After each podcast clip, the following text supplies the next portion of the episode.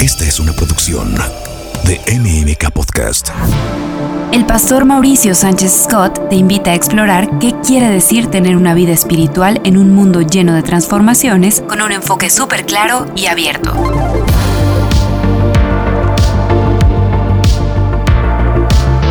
Bienvenido a tu búsqueda interior. Hola, ¿qué tal? Soy Mauricio Sánchez Scott y gracias por escucharme. Me contactaron y me escribieron preguntándome si podía hablar acerca del estrés, es un tema mayor, un tema de actualidad, el famoso estrés. Y yo recordé la primera vez que escuché esa palabra, estrés. ¿Tú recuerdas la primera vez que la escuchaste? Porque parecería que siempre nos ha acompañado esa palabra, pero al menos en mi caso no fue así. Recuerdo perfectamente la primera vez que escuché esta palabra, yo estaba en la secundaria. Y te voy a decir por qué lo recuerdo. Porque estaba con la chica que me gustaba. Y entonces llegaron algunos compañeros de, una, de un grado más alto y dijeron, ¿podemos hacerte una encuesta? Yo dije, claro que sí. Yo te respondo con mucho gusto, tratando además de quedar bien con esta chica. Y me preguntaron, ¿Qué te parece el estrés o el nivel de estrés? Algo así me preguntaron y yo nunca había escuchado hablar de la palabra estrés. No sabía que se referían así a la ansiedad, a la presión, estrés. Y esto, pues aunque ciertamente fue hace algunos años, pues no fue el siglo antepasado. La cuestión es que el estrés se ha hecho parte de nuestra vida. Y yo quiero hacerte una pregunta y que te la contestes a ti misma o a ti mismo. En los últimos cinco años, ¿tu nivel de estrés ha disminuido? ¿Está igual? ¿O ha aumentado? Piénsalo bien, reflexiona en esto. Hace cinco años tú tenías menos estrés, tenías el mismo estrés, o estás ahora más estresado. Bueno, esta pregunta es parte de una encuesta y resulta que el 91% de los encuestados respondieron que su estrés había aumentado. Solamente el 4% dijo que había disminuido. Estamos ante una epidemia de estrés. Y eso lo podemos ver fácilmente. La realidad es que las ventas de ansiolíticos y antidepresivos ha aumentado un 400% en la última década. 400%. Solamente en los Estados Unidos se consumen 314 pastillas ansiolíticas por segundo. ¿Te imaginas eso? Por segundo. Y te podrá sorprender que te diga que hace 40 años la venta de ansiolíticos o derivados de benzodiazepinas era algo que se recetaba únicamente a internos psiquiátricos. Es decir, tienes que estar encerrado ya para que te dieran lo que hoy muchos consumen. ¿A causa de qué? Del terrible estrés. Este concepto está asociado al estado que produce a partir de hechos que generan agobio o angustia. ¿Qué te está generando hoy agobio y angustia? Estos factores que producen el estrés se conocen como estresores y nos desestabilizan emocionalmente. Y todos conocemos y hemos sufrido las consecuencias de una vida estresada, porque una vida estresada no es vida. Hay consecuencias físicas, emocionales, financieras, matrimoniales, familiares, generacionales. Y nos debemos de preguntar, ¿dónde está el estrés? Porque te recetan ansiolíticos, te recetan ejercicio, pero ¿en dónde está el estrés? No te ponen ya una radiografía y decirte, aquí está tu estrés, no puede salir en la química sanguínea, no, porque el estrés está en el alma. El estrés es una enfermedad del alma que llega a afectarnos emocional, física. Y una vez afectados, se afecta todo lo que está a nuestro alrededor. Afectamos nuestros matrimonios, afectamos a nuestras familias, afectamos nuestro desempeño laboral y todo eso va a traer una afectación incluso generacional. ¿Qué te preocupa hoy? ¿Qué te está preocupando en este momento? La verdad es que hay estresores que son comunes a todos nosotros. El primero es el dinero, las cuestiones financieras. La segunda es la imagen. Y el tercer lugar es la opinión de los demás. Nos causa un tremendo estrés las cuestiones financieras, nos causa un tremendo estrés tener la imagen correcta y nos causa un tremendo estrés la opinión de los demás. Por eso nos la pasamos en las redes sociales presumiendo un dinero que no tenemos, una imagen filtrada, llena de filtros, para tener y ganar la opinión de los demás. Un periodista dijo, hemos creado un sistema que nos persuade a gastar dinero que no tenemos en cosas que no necesitamos para crear impresiones que no durarán en personas a las que no importamos. Y es verdad. Y lo entendemos y lo aceptamos, pero nos tenemos que preguntar por qué. ¿Por qué nos preocupan ese tipo de situaciones? Bueno, la razón es de índole espiritual porque dentro de nosotros existen dos naturalezas, una naturaleza carnal y una naturaleza espiritual. Lo leemos en Gálatas capítulo 5, porque el deseo de la carne es contra el espíritu y el del espíritu es contra la carne, y estos se oponen entre sí para que no hagas lo que quieres. O sea, hay dos tú dentro de ti.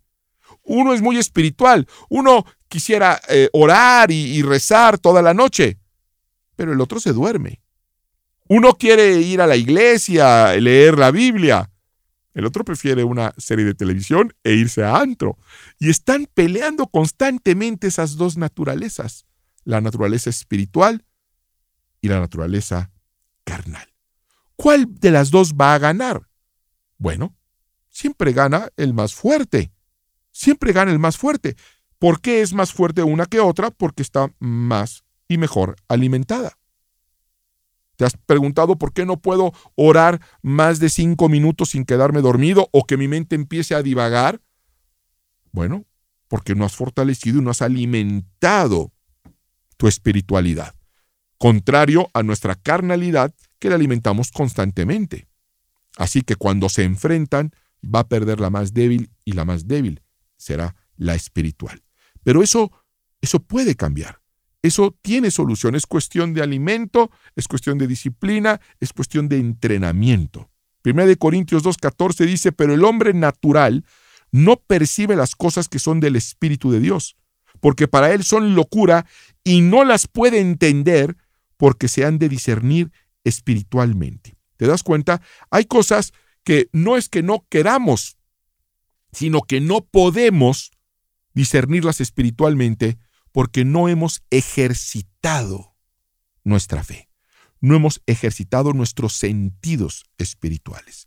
Y para eso quiero compartirte unos principios espirituales que te van a ser de utilidad para vencer las preocupaciones financieras, las preocupaciones por tener la imagen correcta y esa tremenda preocupación y presión por la opinión de los demás. ¿Estás preocupado financieramente? ¿Tu negocio no va bien? Muy bien, vamos a ver qué dice el libro de libros y qué dijo Jesús de Nazaret, el personaje más relevante en la historia de la humanidad. Él dijo, no vivan pensando en qué van a comer, qué van a beber o qué ropa se van a poner. La vida no consiste solamente en comer, ni Dios creó el cuerpo solo para que lo vistan. Miren los pajaritos que vuelan por el aire. Ellos no siembran ni cosechan, ni guardan semillas en graneros. Sin embargo, Dios, el Padre que está en el cielo, les da todo lo que necesitan. Y ustedes son mucho más importante que ellos. ¿Creen ustedes que por preocuparse vivirán un día más? Aprendan de las flores que están en el campo. Ellas no trabajan para hacerse sus vestidos, sin embargo, les aseguro que ni el rey Salomón se vistió tan bien como ellas, aunque tuvo muchas riquezas. Si Dios hace tan hermosas a las flores que viven tan poco tiempo, ¿acaso no hará más por ustedes? Veo que todavía no han aprendido a confiar en Dios. Ya no se preocupen por lo que van a comer, o lo que van a beber, o por la ropa que se van a poner. Solo los que no conocen a Dios se preocupan por eso. Ustedes tienen como Padre a Dios que está en el cielo, y Él sabe lo que ustedes necesitan. Lo más importante es que reconozcan a Dios como único y que tengan lo que Él les pide, que hagan lo que Él les pide. Obediencia. Dios les dará a su tiempo todo lo que necesiten. Así que no se preocupen por lo que pasará mañana, ya tendrán tiempo para eso. Recuerden que ya tenemos bastante con los problemas de cada día. Si tú puedes creer en esta palabra, deberías de dejar de afanarte tanto por lo que vas a comer, por lo que vas a vestir, porque si analizas tu vida, te darás cuenta que no te ha faltado de comer, que no te ha faltado que ponerte. Has atravesado momentos bien difíciles, pero, pero Dios siempre se ha ocupado de ti. La provisión de Dios en ese sentido está garantizada y por lo tanto deberíamos de desahogar esa preocupación para poder ocuparnos en cosas mucho más importantes. La imagen que tanto nos afecta no debería. No debería. La escritura dice que el hombre ve lo que tiene enfrente de sus ojos, pero que Dios mira el corazón.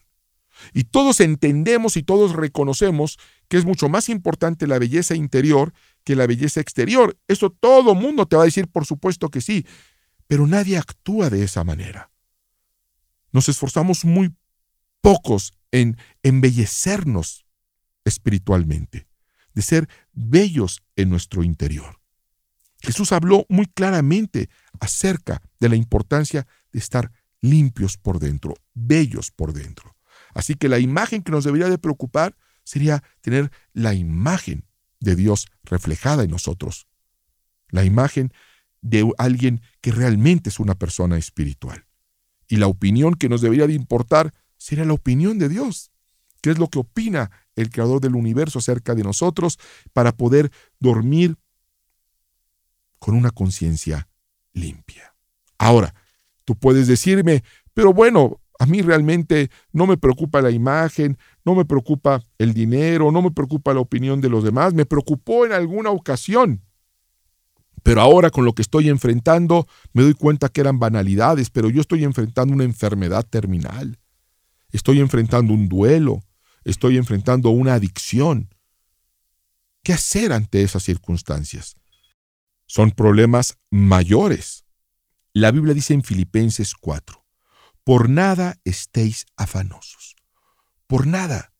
No deberíamos de preocuparnos por nada. Y nos dice qué hacer. Si no sean conocidas vuestras peticiones delante de Dios en toda oración y ruego con acción de gracias.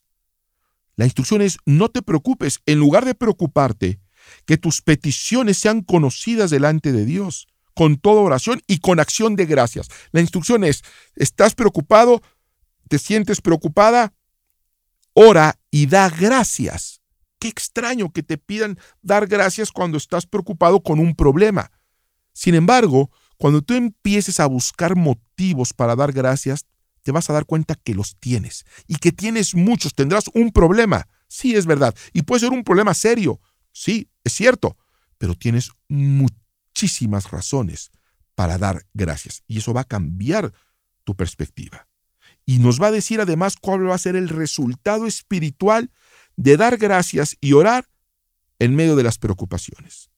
Continúa el texto diciendo, y la paz de Dios, que sobrepasa todo entendimiento, guardará vuestros corazones y vuestros pensamientos en Cristo Jesús y la paz de Dios. No es la paz que te puede dar una cantidad de dinero en el banco, no es la paz que te puede dar la fama, no es la paz que te puede dar el poder, no. Una paz que viene de parte de Dios, que es una paz, dice el texto, que sobrepasa todo entendimiento. ¿Sabes qué quiere decir eso? Que es una paz que no tiene explicación. Deberías de estar preocupado, pero no lo estás. Deberías de estar deprimida, pero no lo estás. Deberías de darte a la pena y a la tristeza, pero no lo estás, porque esta paz de Dios sobrepasa todo entendimiento y va a guardar qué? Tu corazón y tu mente, tu corazón y tu pensamiento lo va a guardar, lo va a proteger. Es una paz espiritual que nos hace saber que para Dios nada es imposible y que ninguna tragedia es para siempre. Nada que tú pierdas es para siempre. No hay tragedia para siempre. La tragedia es empeorar nuestra situación preocupándonos como si la preocupación pudiera solucionar algo. No soluciona nada, de hecho empeora tu circunstancia. En Mateo capítulo 13, Jesús va a hablar acerca de una parábola muy famosa, que es la parábola del sembrador. Habla de una semilla que es lanzada en un campo y que esta semilla se malogra por diferentes factores. Finalmente hay un terreno fértil que aceptó esta semilla, que es la palabra de Dios, y dio fruto al 30, al 60 y al 100 por uno, dice la escritura. Pero quiero que nos enfoquemos en un terreno donde dice que se echó esta semilla y la semilla empezó a crecer. Sin embargo, hubo una mala hierba, hubo unas espigas que impidieron que creciera. Y cuando los discípulos de Jesús le piden que explique a qué se refiere con eso, deja saber que son las preocupaciones y los afanes de este mundo. Impiden, ahogan la palabra de Dios, ahoga las promesas de Dios. Así que la preocupación realmente es una decisión. Tú estás decidiendo preocuparte. ¿Cómo responder entonces ante las preocupaciones?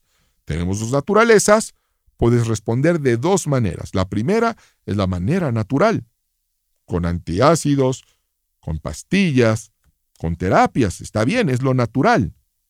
Pero hay otra forma, que es la espiritual.